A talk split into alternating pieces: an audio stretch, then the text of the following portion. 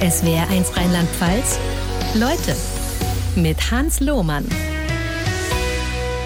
Zu Gast ist Gabi Schenkel, die vor zwei, drei Jahren Mutterseelen allein über den Atlantik gerudert ist. Also wirklich Mutterseelen allein. Erstmal schönen guten Morgen, freue mich, dass Sie da sind. Guten Morgen. Und ich empfehle sehr, diese Sendung zumindest teilweise auch als Videostream zu sehen bei swr1.de. Dann sieht man, Sie sind eine ganz normal figurierte, eher zierliche Frau. Und wenn jemand den Atlantik überquert hat, stelle ich mir vor, der müsste im Grunde genommen eine Figur haben wie ja, wie ein Metzger, wobei es gibt auch zierliche Metzger, da will ich jetzt gar nichts Negatives sagen. Aber braucht man nicht, ne? Nein, also das habe ich auch schon gehört, dass ähm, wenn ich einen Vortrag gehalten habe, dass die, die Zuschauer dann gesagt haben, ja, also eigentlich haben wir eine, eine so einen richtigen Schranktyp ähm, russische Gewichtsheberin erwartet und jetzt ja. stehen Sie da. Was machen Sie denn da? Sie haben Ihre Reiseerlebnisse und das, was Sie daraus gelernt haben, zusammengefasst in einem Buch namens Solo auf See. Was hat Sie auf die Idee gebracht, so einen Trip überhaupt anzugehen? Es war ziemlich ähm, simpel. Ich, ich war auf dem Weg zur Arbeit und musste eine Gratiszeitung vom Sitz nehmen und da drauf stand Start verschoben. Mhm. Und drunter war ein Bild von vier attraktiven jungen Männern, äh, Typ Schrank, also 100 also Kilo pro ja, Stück. Ja. Und dann habe ich das gelesen und gedacht, was, was ist denn da verschoben? Und da hat sich herausgestellt, die sind dabei, jetzt eben gleich über den Atlantik zu rudern, zu viert. Und ich habe dann da ein bisschen, habe das mitverfolgt und fand das cool. Und am Ende habe ich ein Interview gelesen, wo sie gefragt wurden, was passiert jetzt mit dem Boot. Hm. Und sie haben gesagt, wir wollen es verkaufen. Wir hoffen, dass es in der Schweiz eine Tradition wird. Und ich habe gedacht, ja, ist ja logisch, jetzt muss ein Fra Frauenteam ran. Ja. Und ähm, habe mich dann gemeldet und gesagt, ja, wir wenn sich ein Frauenteam formieren würde, würde ich mich empfehlen. Ich könne zwar nicht rudern, aber mental hätte ich so einiges auf dem Kasten. Ich meine, ganz verrückt sind Sie nicht. Sie sind Ultramarathonläuferin. Genau. Da schon gewesen. Ja. Ultramarathon heißt, da läuft man also nicht nur 42, sondern auch mal über 100. Ich glaube 160 Kilometer sogar. Ja, ne? 180, ja, mhm. auch schon mehrere Male mit ja. gebrochenem Fuß und so. Also mental und haben Sie das drauf? So habe ich was drauf. Deshalb, ja. äh, deshalb habe ich mich auch gemeldet. Ja. Und Aber Sie hatten keinen Plan vom Rudern? Nein, gar nicht. Also wir haben dann entschieden, wir machen das. Mhm. Wir, wir, suchen uns noch, drei, noch zwei andere. Es war noch eine zweite Frau dabei gleich beim ersten Meeting. Und ähm, nach sechs Monaten hat sich herausgestellt, dass wir zusammen das nicht auf die Reihe kriegen, weil mhm. da, da, müssen die Charaktere ja zusammenpassen. Dann sind Sie also ganz alleine gerudert. Ähm, ich habe gerade gesagt, Mutterseelen allein. Die, eine Schweizer Zeitung schrieb Mausbein allein. Äh, welcher Begriff ist Ihnen lieber? Das ist eigentlich Quatsch. Weder Mütter noch Mausbeine sind notwendigerweise alleine. Ich weiß gar nicht, wo Nein, das aber es hatte weder noch da draußen. Okay. Da war ich noch froh, dass ich keine Mäuse an Bord hatte. Und sozusagen der nicht geschriebene Untertitel Ihres Buchs Solo auf See lautet, äh, dass Sie eine Menge gelernt haben für Ihr eigenes Leben. Ja. Was ist das Wichtigste? Äh, also ich habe die Kraft der Einsamkeit entdeckt. Das finde ich noch, das finde ich auch eine schöne Schreibweise. Ähm, man man, man wird zurückgeworfen auf, was man, auf das, was man wirklich ist und man wird nicht abgelenkt. Also man hat keine Ablenkung. Wenn es mal schwierig war, konnte ich nicht einfach sagen, jetzt rufe ich mal meine beste Freundin an oder ähm, ich gehe mal zum Kühlschrank oder mit dem möchte ich mich jetzt nicht befassen. Ich schalte mal den, äh, den Fernseher ein oder das Radio mhm. und höre einfach nur, was die da, was die da erzählen, sondern man ist auf sich selbst zurückgeworfen und kann sich dem fast nicht entziehen. Und das habe ich dann auch so gewählt, da muss aber sagen, ähm, es ist so viel raufgekommen, dass ich nicht alles bearbeiten konnte. Das habe ich dann eben gemacht, indem ich das Buch geschrieben habe. Also ich, es hat Zeit gekostet und das darf man auch nicht vergessen. Man rudert nicht über den Atlantik und ist automatisch eine andere Person. Es braucht Zeit und Geduld und Hingabe, sich mit diesen Punkten auseinanderzusetzen. In ihrer Kernkompetenz haben sie ein Buch geschrieben, Solo auf See, damit ihre Atlantiküberquerung ganz allein im Ruderboot thematisiert. Mhm. Und Ihnen war die ganze Zeit schlecht oder jedenfalls großteils. Ja, am also Anfang definitiv. Übel, aber auch am Schluss lese ich immer noch von Übelkeit nach zweieinhalb Monaten mhm. auf, dem, auf dem Meer. Ich meine, ich kann das nachvollziehen, wenn ich diese Videos sehe, wie der das Boot in den Wellen schaukelt, da wird mir schon vom Zuschauen schlecht. Ich würde da nicht draufgehen. Wie haben Sie das ausgehalten? So also, mir wird übrigens heute auch wieder schlecht, wenn ich die Videos angucke. Ja. Das, das, das hat nur ungefähr drei, ähm, also drei bis sechs Monate hingehalten und dann wurde mir wieder schlecht. Mhm. Ähm, ich hatte am Anfang, wusste ich ja, dass es kommen kann und wahrscheinlich wird mit der, mit der Seekrankheit. Ich hatte so Pflaster, die ich hinter mein Ohr kleben konnte. Das hat ein bisschen geholfen, aber man, man produziert Fischfutter ohne Ende, das ist schon klar. Fischfutter produzieren, ja, das ist schön. Ja, ich habe mich, ja. hab mich daran beteiligt, ja. ja. okay. Vorgekaut. Und ähm, am Ende es war so, dass ich eben, wenn es Nacht war und ich den Horizont nicht gesehen habe, ähm, und es ein bisschen leicht bewölkt war und auch keine Sterne und gar nichts, also nur schwarz, dann konnten sich meine Augen auf nichts fixieren. Mhm. Und ich hatte zu wenig, wie zu wenig Informationen und mein System hat dann gemeint, nee, machen wir nicht mit. Fischfutter. Ja. Und wenn man jetzt nachts am Strand steht, mhm. im Urlaub und schaut aufs Meer, also mhm. denke ich zumindest, ist das Meer irgendwie so ein bisschen unheimlich, so dunkel. Da ist dann irgendwie kein Lichtfetzen mehr. Und mhm. Sie sind dann da im Grunde genommen wirklich ja komplett alleine auf dem Meer. Mhm. Und gerade so, als es losgegangen ist mit der Reise, wie fühlt sich das an, wenn dann die Startinsel Gomera, Kari äh, äh, Kanarische Insel Gomera, wenn die also weg ist und man ist das erste Mal so nachts allein und hat ringsrum nichts als Dunkelheit also da, da, das erste Mal, die erste Nacht, da habe ich ja noch äh, Teneriffa und, und die, die Lichtverschmutzung von den Inseln gesehen. Mhm. Ähm, und da hatte ich immer Schiss, dass ich auf eine Insel zufahre und dann an Land gespült werde, wenn ich nicht aufpasse. Ähm, als es dann aber draußen dann wirklich nur noch dunkel war, teilweise, wenn dann so ein fieser Wind oder gemeine Wellen kamen, war es schon nicht angenehm, auf Deck zu sein. Ähm, mein Vorteil war, dass ich alleine war.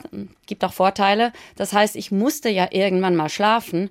Und das habe ich dann eben wegen auch dieser Sache mit, der, mit, der Nacht, mit dem Nachtrudern und der Übelkeit in der Nacht getan. Mhm. Und also morgens um vier aufgestanden, haben angefangen zu rudern. Genau. Ja. Also vier Uhr aufgestanden, Frühstück gemacht, Viertel vor fünf an die Ruder, dann bis sechs Sonnenaufgang ähm, und dann um halb zehn oder halb elf gab es dann schon bereits Mittagessen, hm. weil nachher war es zu heiß, um zu essen. Und bei den kurzen Nächten kann es auch schon mal passieren, dass eine große Welle kommt und man wird irgendwie 90 Grad rumgeschleudert. Das ist Standard, ne? Das, das gab es ja. Und dann in meinem Fall ähm, kleines Murren, Knurren und die, die Dinge, die rumgeflogen sind, wieder auf die Seite schieben und weiter schlafen.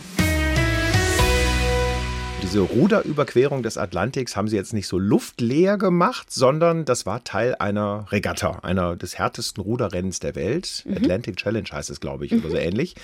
Wie viel da sie da geworden sind, ist aber wurscht, oder? Das ist egal, aber ich habe kein Problem mit. Mhm. Ich meine, sie sind sowieso als einzige Solofrau angetreten, also in der Klasse der einzigen, der, der allein rudernden Frauen sind sie dann locker Erster geworden. Äh, genau. Ähm, wenn ich das Buch so äh, rekapituliere, was Sie geschrieben haben, Solo auf See, muss ich sagen, es steht mehr drin an deprimierenden Momenten als an glücklichen Momenten. Habe ich das falsch aufgefasst oder war es wirklich eher eine Qual, diese Reise? Zweieinhalb Monate allein auf dem Atlantik?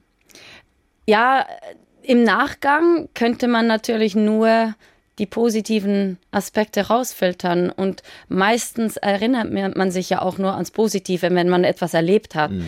Nur das ist jetzt gut zwei Jahre her. Ja. Jetzt ist ja schon das Negative vielleicht schon wieder weg aus der Erinnerung, oder? Das stimmt, ist so, aber ich habe ja ähm, täglich ein Videotagebuch gemacht und habe mir selbst erklärt, wie mein Tag war. Ich fand das irgendwann, ich habe das zwei, dreimal gesagt. Ich spreche immer mit dieser Kamera, aber die sagt nichts. Die mhm. gibt mir keine Antwort. Das fehlt mir. Mir fehlt das Gegenüber. Und da kommen halt eben die negativen Sachen ungefiltert raus. Und wenn man sich mit dem im Nachgang wieder auseinandersetzt, dann merkt man, hm, das war nicht so einfach, weil ähm, von außen betrachtet hat man das Gefühl, ja, coole Sache und toll und das macht Spaß und wunderschön und Wal, ja, Wale so, und so eine Nussschale da Sonnenuntergänge und wunderschön und endlich ja. mal weg von der Zivilisation. Ja, das ist auch wunderschön, mhm. aber ein großer Teil der Tag hat 24 Stunden. Ich bin 12 bis 14 Stunden gerudert. Da kommen halt auch viele nicht so gute Sachen auf. Und ich wollte, ich wollte das ganz klar, ähm, wie ich das erlebt habe, auch aufschreiben, weil es ist ja ein ganzer Prozess. Und am Ende ähm, habe ich durch diesen Prozess mir ganz viele Gewichte, die ich in meinem persönlichen Rucksack ähm, mitgeschleppt habe, habe ich die äh, hinschmeißen können oder loslassen können. Und ich denke, das ist so eine Form von Therapie, die, die jedem gut tut. Und das braucht einfach Zeit und Geduld, wie ich das schon gesagt habe. Es ist, es ist nicht einfach. Und ja, da war viel Negatives, aber es war halt auch viel Positives. Unter anderem gehört ein kleiner Unfall an Bord dazu, als sie, glaube ich, über Bord gespült wurden mhm. und sich da die Schulter so gezerrt haben, dass sie heute noch nicht arbeiten können in ihrem Beruf als Osteopathin. Ja, es ist nicht nur gezerrt, ich habe mir einen, einen Teilabriss von der Sehne zugezogen. In der Schulter. Genau, und ja. ich habe danach, ich habe dann auch beim Video jeweils gesagt, es ist komisch, meine Schulter ist geschwollen und tut weh. Mhm. Aber rudern konnte ich ja noch, deshalb habe ich einfach weitergemacht.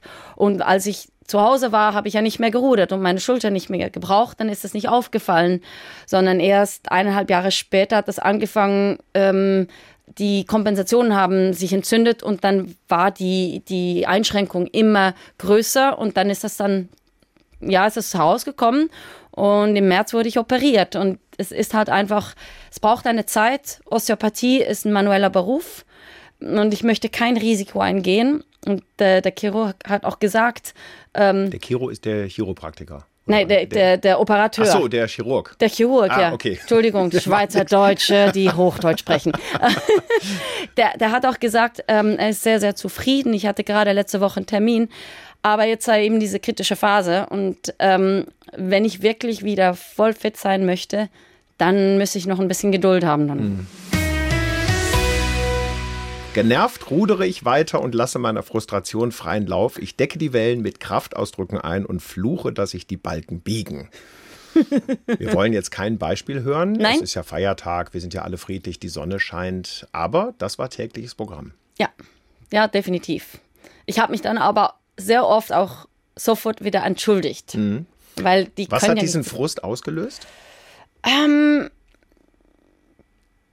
ich glaube, das war, weil ich, die, weil ich nicht alles kontrollieren konnte und das gerne gemacht hätte. Und ich hatte eine, eine, eine Vorstellung, wie diese Atlantiküberquerung ablaufen sollte im Idealfall. Und je weiter das es davon entfernt abging, desto genervter war ich. Und dann war ich natürlich auch eben mit mir selbst beschäftigt und dann ging es einfach nicht. Aber ähm, ich glaube, die ganze. der Tatsache, dass wenn man so 10, 12 Stunden rudert, dann irgendwann auch schlicht und einfach mal die Schnauze voll hat?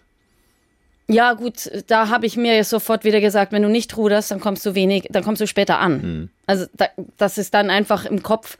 Ruderst du, kommst du weiter, ruderst du nicht, dann kommst du weniger schnell weiter. Also da bin ich sehr, sehr schnell wieder im Kopf gewesen. Aber das, die Paletten von den Emotionen sind eigentlich alle am Tag mal ähm, aufgetaucht.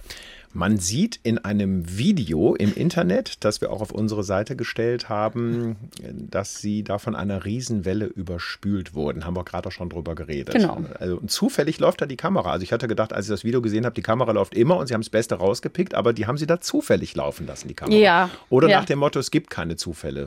Ich, ich glaube auch, es, es, musste so sein, weil ähm, ich habe da mal gejoked mit dem, also wirklich einen Witz gemacht mit dem, ähm, mit einem der Sicherheitsleute und habe gesagt, äh, ähm, ja, welche Dinge von den, von, den, von den Unfällen und den Sachen, die einem nicht passieren sollten, sind mir schon alle passiert. Und mhm. dann hat er gemeint, ja, du hast eigentlich alles schon fast abgehakt. Mhm. Und ähm, also man sieht sie auf dem Boot sitzen und sie schreien der Welle entgegen, die da kommt. Wie hoch war die schätzungsweise? Die war nicht so hoch, so zwei, drei Meter. Mhm. Und ich hatte aber wie das Gefühl gehabt, ja, ich, ich filme mich mal ein bisschen, wie ich diese Wellen surfe, weil die waren eigentlich sehr groß und ruhig. Nur diese kam eben nicht rechtwinklig zum Boot, sondern parallel und aus dem Nichts raus. Und, und da war ich drei Boot. Minuten 40, 45 Sekunden am Rudern und ja. dann kommt diese und da wusste ich, jetzt werde ich dann gleich vom Bord geschleudert, weil die hat schon angefangen, sich zu brechen.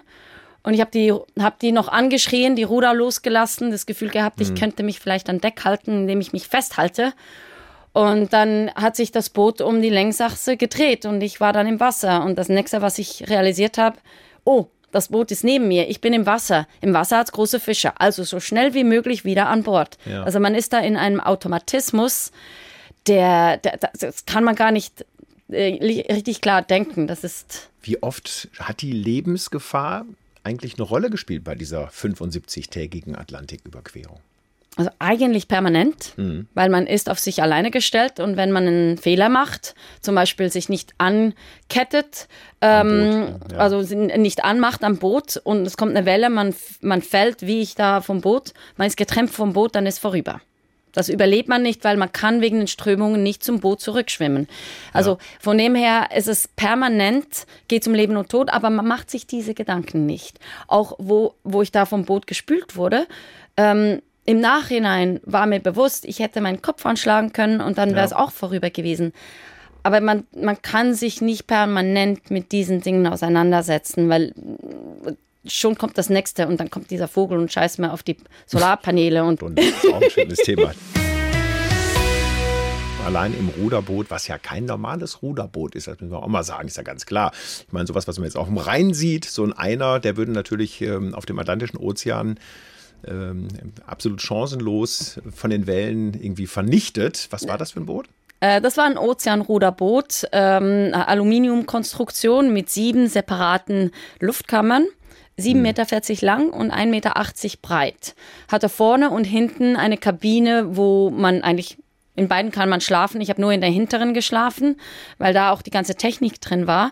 Ich hatte eine, ich hatte Solarpaneele, ich hatte äh, zwei Batterien, die dann auch ähm, die ganze Elektronik ähm, gespiesen haben. Unter anderem auch eine Entsalzungs Maschine. Also ja. das Trinkwasser habe ich aus Meerwasser gewonnen und das entsalzt mit der Maschine. Und was nimmt man da sonst noch so zu sich? Also Wasser ist klar, aber mhm. was, was isst man so in zweieinhalb Monaten, wo ja mal nicht eben kurz der Pizzataxi zum Beispiel vorbeikommen kann? Ja, das ist schade, ja. Nein, ich habe da ähm, gefriergetrocknete Mahlzeiten dabei gehabt. Mhm. Fünf ähm, pro Tag. Es war so ungefähr das Ziel, 3600 Kalorien pro Tag zu essen. Das habe ich, glaube ich, zweimal erreicht.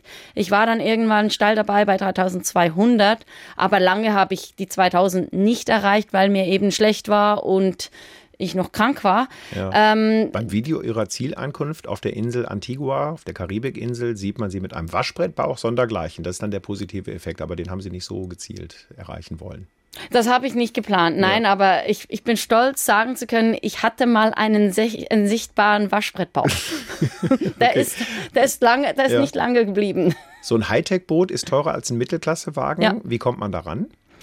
Äh, man lässt es bauen und damit zahlt man es mit dem, in meinem Fall mit, äh, mit Geld von einem Darlehen, das ich bei, mein, bei meiner Familie aufnehmen konnte. Also die Sponsoren stehen da nicht Schlange für so ein Projekt. Nein, also das war halt auch ein, ich komme aus einem Land, wo Neues erstmal, ja, das geht ja gar nicht. Aus der Schweiz kommen Sie, müssen wir genau. mal sagen, wer sich jetzt erst zuschaltet. Genau, mhm. ich bin aus der Schweiz und ich, es hat ja noch nie eine Schweizer Frau gemacht. Also das, es war ja Neuland.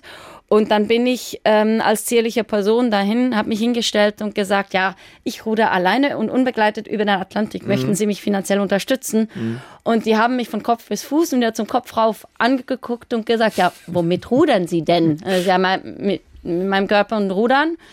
Und dann haben die dann gemeint, ja, aber die haben, sie haben ja schon einen Motor oder ein Segel, ein Beiboot, wo sie am Abend schlafen können. Und als ich dann wirklich gesagt habe, nein, alleine, mhm. unbegleitet, haben sie gemeint, ja, wir melden uns. Und dann, das war dann das Ende ja, von dieser Sponsorenanfrage. Ja. 75 Tage waren sie auf dem Atlantischen Ozean unterwegs und schon am ersten Tag, nach wenigen Stunden, war das erste Ruder gebrochen. Mhm. Das wäre für mich, auch als ich ihr Buch gelesen habe, so die Idee gewesen, dass ich gesagt habe, äh, wenn ich an ihrer Stelle gewesen wäre, habe ich noch sämtliche Tassen im Schrank.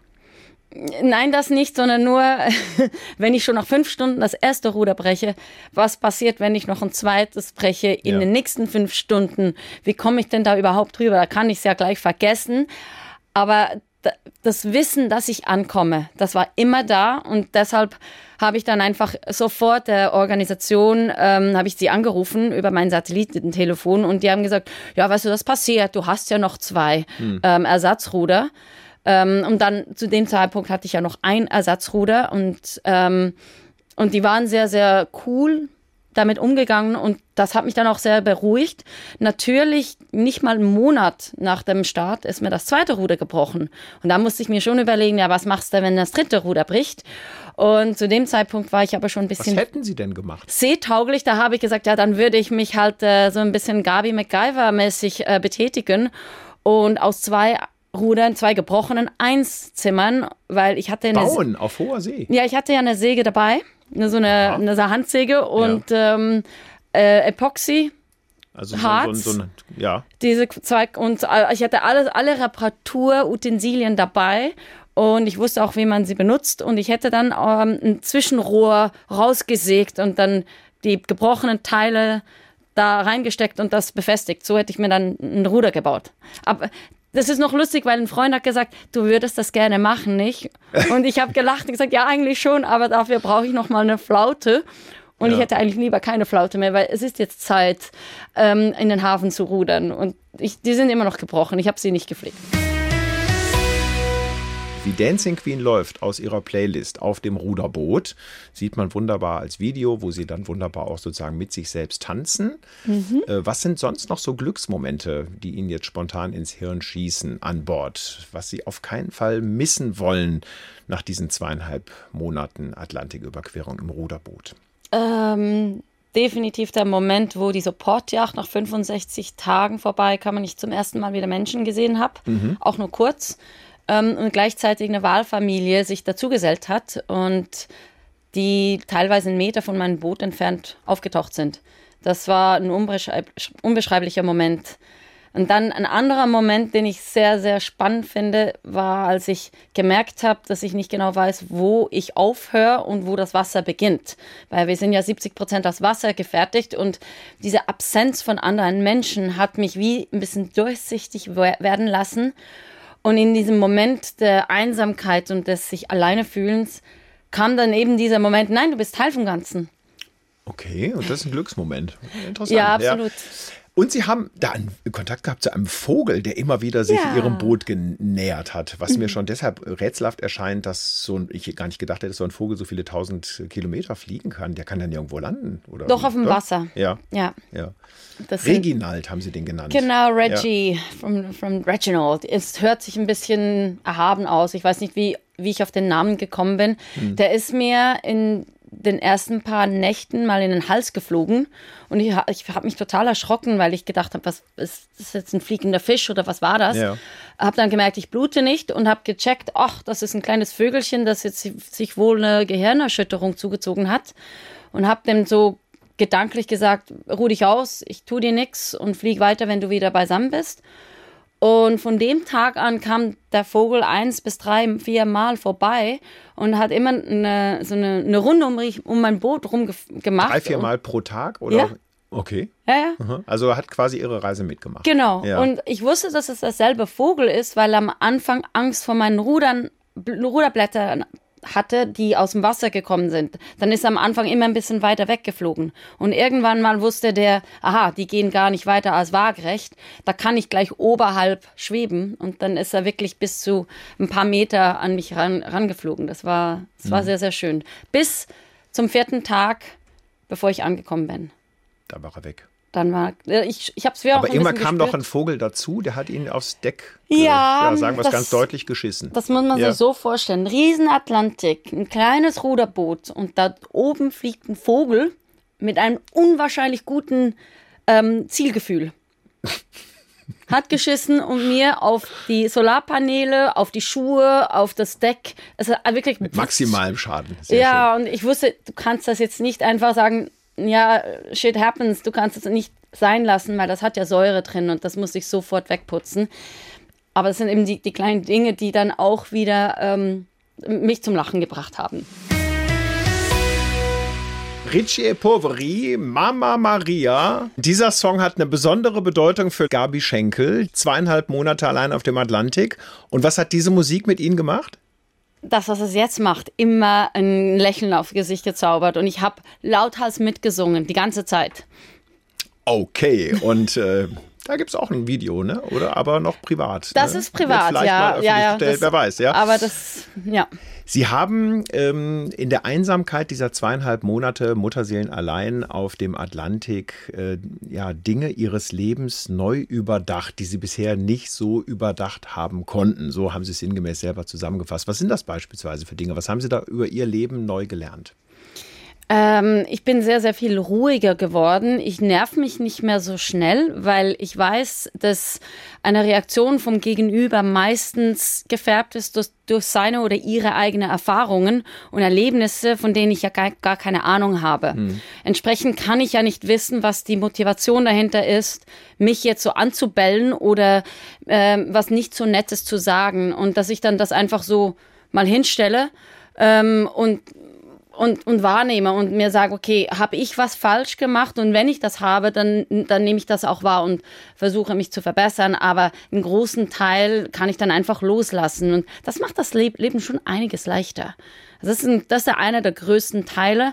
Natürlich habe ich auch Dinge wieder ähm, angeschaut, von denen ich überzeugt war, dass das ist gegessen. Das habe ich Beispiel? schon. Zum Beispiel, ähm, als ich in der Schulzeit gemobbt wurde, mhm. ähm, ganz schlimm, also über Jahre lang. Und das hat mich wirklich sehr, sehr gestresst. Das hat auch später immer wieder ist das aufgekommen oder ich habe das auch gemerkt in irgendwelchen Zusammensetzungen, wenn jemand mich ein bisschen aus raushaben wollte. Das habe ich sofort gespürt und das hat mich immer, das hat mir wehgetan. Und ich war mir nicht bewusst, wie viel von dieser Energie noch da war, von diesem übrig, übrig gebliebenen und unterdrückten.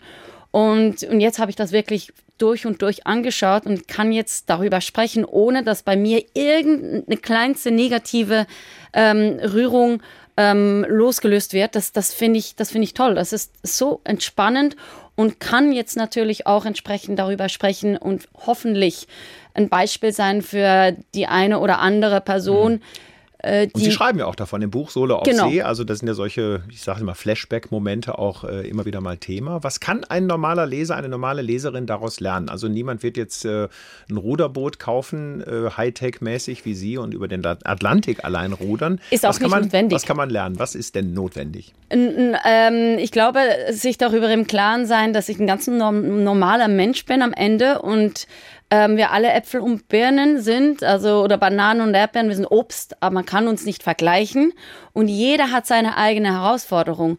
Und jeder darf und kann sich mit dieser äh, Herausforderung auseinandersetzen, wenn die Zeit richtig ist. Also man muss sich nicht von außen unter Druck setzen lassen, sondern man spürt es, wenn die Zeit gekommen ist, jetzt den nächsten Schritt zu machen. Das ist natürlich nicht nur eine große Herausforderung, aber ich glaube, jeder Pers jede Person hat den eigenen Atlantik zu überqueren, auch wenn es dazu kein Ruderboot und kein Atlantik, kein Gewässer braucht. Wenn Sie diese Sendung SW1 Rheinland-Pfalz Leute als Videostream schauen, dann haben Sie Gabi Schenkel, unseren Leute-Gast hier, also heftigst mitsingen sehen. Ist auch kein Zufall, diesen Song gab es kurz vor der Ankunft in Antigua, auf der Karibikinsel Antigua. Genau. Nach 5000 Kilometern auf dem Atlantischen Ozean allein im Ruderboot sozusagen, der Triumph-Song. Ja, das war fünf Kilometer vor Ende, wo ja. ich schon bereits in der Schutzzone der Insel war oder endlich und das erste Mal ein bisschen durchatmen konnte und die letzten fünf Kilometer nur für mich da waren. Das mhm. war der erste Song, den ich da abgespielt habe und maximale Auf Lautstärke. Boot stehend mit voller Lautstärke mitgegrölt. Genau, mitgesungen gehört. Also einfach, egal wie die Töne rausgekommen sind, einfach mitgesungen. Wunderbar. Wie hat sich das angefühlt, nach dieser unfassbaren Ruderreise dann anzukommen? Das Ankommen war ein bisschen anders. Also der Moment, das war, das war mein Moment, das mhm. war mein persönlicher Moment. Beim Ankommen war es lustig. Ich bin angekommen mit in dieser, äh, diese unsichtbare Linie überquert. Und dann hat man mir gesagt, du kannst aufhören also zu diese rudern. Ziellinie, die es bei ja, Regatten genau. auch gibt. Das war ja eine Regatta. Eine, ja, genau. Das ist zwischen zwei ja. Bojen. Und dann mhm. haben die mir zugerufen, du kannst jetzt aufhören zu rudern, weil ich ja. habe das gar nicht gecheckt, dass es jetzt vorbei ist. Und dann war ich einfach nur sehr dankbar, dass ich nicht mehr rudern muss. Und dann gab es also einen, einen, einen, Ablauf, der vorgegeben war mit der, mit der Leuchtfackel. Und dann wurde ich da Richtung Dock geschoben. Ich musste nicht mehr so rudern. Und plötzlich haben diese Superjachten alle ihre Horne da sausen gelassen. Und ich dachte, oh nein, bin ich, bin ich jemandem im Weg? Mhm. Und die haben dann gesagt, nein, nein, die machen Lärm für dich, die feiern dich. sozusagen. Und ja. dann kommt man da an, an Land stehen über 100 Leute und das war die totale Überforderung der Sinne, weil ich habe so lange keinen Menschen gesehen und niemanden gehört, dass plötzlich das viel zu viel war. Und ich habe mhm. mich dann einfach nur noch auf mich konzentriert und dass ich da nicht hinfalle, wenn ich an Land hüpfe. Und dann gab es auch wieder Programm mit Interview, mit das erste Essen. Und erst so zwei, zwei drei Stunden nachher konnte ich es ein bisschen sacken lassen. Und dann war es einfach schon noch krass, was du da gemacht hast. Und wenn man zweieinhalb Monate auf dem Ruderboot unterwegs war, mit permanent schaukelnden Wellen, wie mhm. lange braucht man, bis man wieder an Land sozusagen als Mensch angekommen ist? Das ist sehr unterschiedlich. Also vom Gleichgewicht her war es bei mir sehr, sehr schnell. Nach eineinhalb Stunden war ich bereits wieder am, am Laufen. Das heißt, ich musste über eine, eine Kunstrasenfläche laufen, weil ich war barfuß und es war heiß. Mhm. Aber es hat sich, es hat sich erstaunlich ähm, harmonisch normal angefühlt. Und ich hatte dann in der zweiten Nacht ein einziges Erlebnis, wo ich da aufgewacht bin, mitten in der Nacht und aufgeschreckt, weil ich das Gefühl hatte, mich hat das in den Süden getrieben und wollte sofort auf den Plotter schauen, wie weit bin ich wieder abgetrieben. Und plötzlich merkte ich, dass ich da in ein Moskitonetz verheddert war und gemerkt, aha, ja, du bist ja an Land. Ist okay, okay. nicht abgetrieben. Und da war ich, da bin ich aufs Klo gegangen und konnte nicht mehr stehen. Ja, es, war, es, es, hat alles gedreht. Sie arbeiten als Osteopathin. Sie waren vorher schon Ultramarathonläuferin, haben dieses Abenteuer hinter sich gebracht, alleine den Atlantik zu durchrudern. Mhm. Haben Sie ähnliche Extremprojekte noch vor oder ist damit mal gut? Für den Moment ist gut. Also ähm, jetzt möchte ich noch meine Schulter ausheilen lassen, mhm. ähm, weiterhin zu mir selbst gut schauen, also physisch wie auch äh, mental. Einfach, wenn da was ansteht, das angehen, ähm, das Leben leben. Äh, ich würde gerne ein bisschen Wurzeln schlagen. Ähm, das, sind auch, das können auch herausfordernde Dinge sein. Ähm, aber so jetzt äh, sportliche Herausforderungen habe ich jetzt aktuell nichts geplant. Ich würde gerne nächstes Jahr durch ähm, Arizona laufen. Das ist schon seit ein paar also Jahren. Joggen. Ja, das ist schon seit ein paar Jahren ein, ein, ein, Wunsch von mir. Das ist auch eine Veranstaltung, 250 Meilen Lauf.